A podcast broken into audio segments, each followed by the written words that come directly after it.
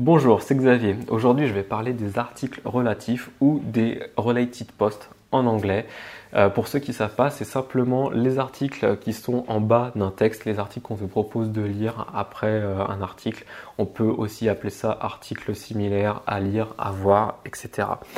Évidemment, euh, si tu t'es déjà intéressé au référencement, c'est un sujet que tu connais, mais moi, si je fais ce genre de vidéo, c'est pour ajouter des choses que je n'ai pas lues ou entendu ailleurs. Donc on est d'accord, tout le monde est d'accord pour dire que dès qu'on ajoute des articles relatifs à un site, à un blog, eh ben, il y a la visibilité euh, du site qui augmente dans les moteurs de recherche. Je vais t'afficher un, graphique, donc je me l'affiche aussi à moi.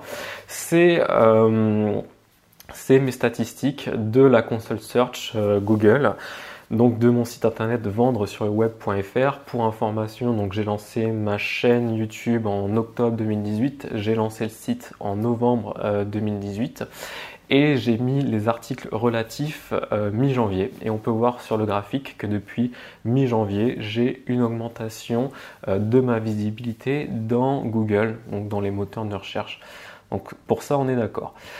Pour les explications suivantes, je vais partir de mon thème. Donc, euh, j'ai acheté un thème pour faire mon site internet qui avait prévu déjà les articles relatifs. D'ailleurs, si tu comptes acheter un thème ou si tu comptes faire faire un thème pour ton site internet, fais en sorte qu'il y ait la possibilité de mettre des articles relatifs parce que comme tu viens de le voir, c'est plutôt important pour augmenter sa visibilité dans les moteurs de recherche. Le souci avec mon thème, c'est que euh, les articles relatifs qui étaient affichés, c'était des articles au hasard et donc des articles qui changeaient euh, à chaque fois qu'on rechargeait la page.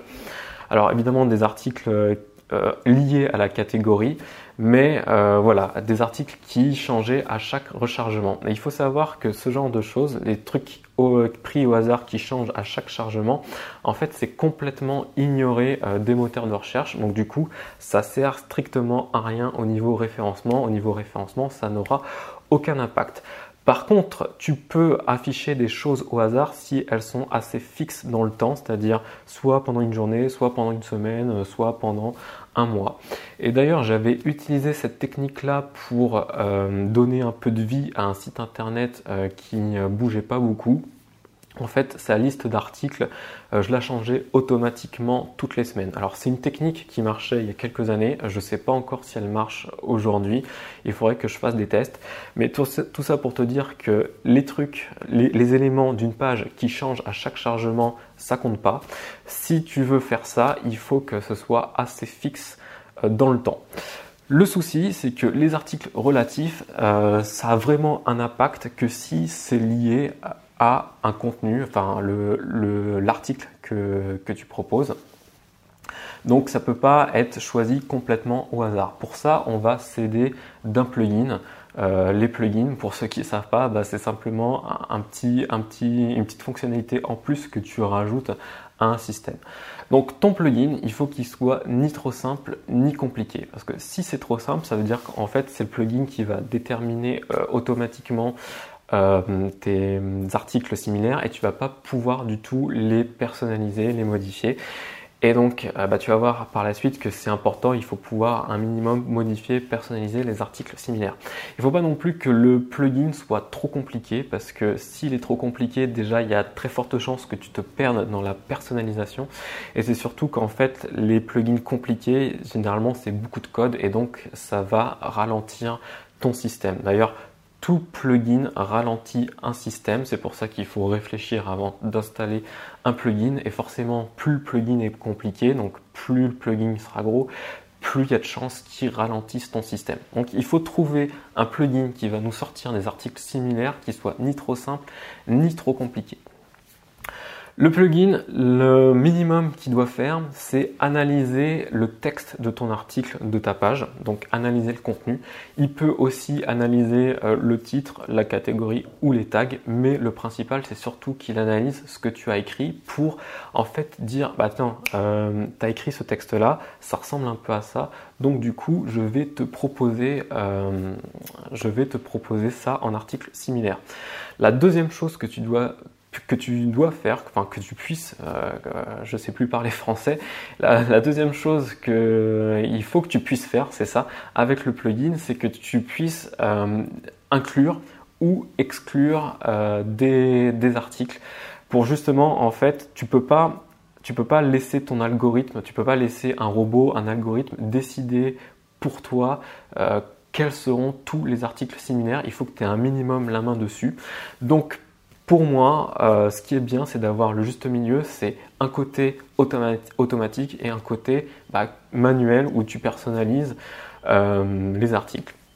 Du coup, comme ça, quand tu écris euh, un article, tu vois automatiquement ce que le robot a déterminé et tu peux soit dire oui ou non, ça j'enlève, ça, ça, je garde, ça je remplace par un autre article.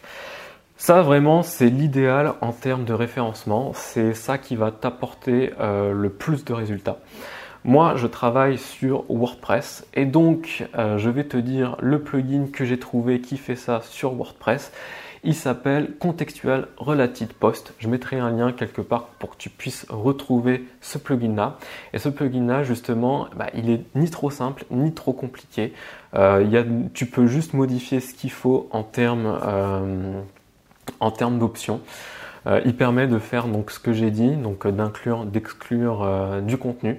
Et surtout, ce que j'ai aimé dans ce plugin là, donc là, je m'adresse aux développeurs, c'est qu'on peut appeler des fonctions PHP pour justement afficher comme on souhaite les articles relatifs.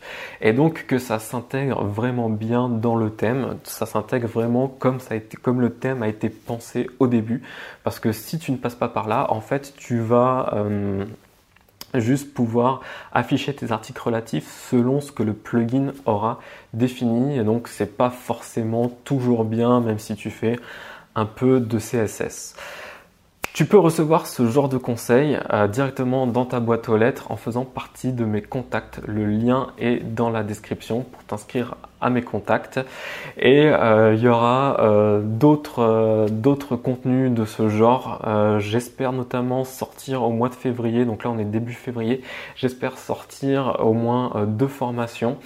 Euh, alors j'avais prévu les formations mais je les ai plus en tête. Je crois que c'était euh, déterminer euh, une liste de mots-clés avec des outils gratuits, donc déterminer la liste de mots-clés pour ton référencement avec des outils gratuits.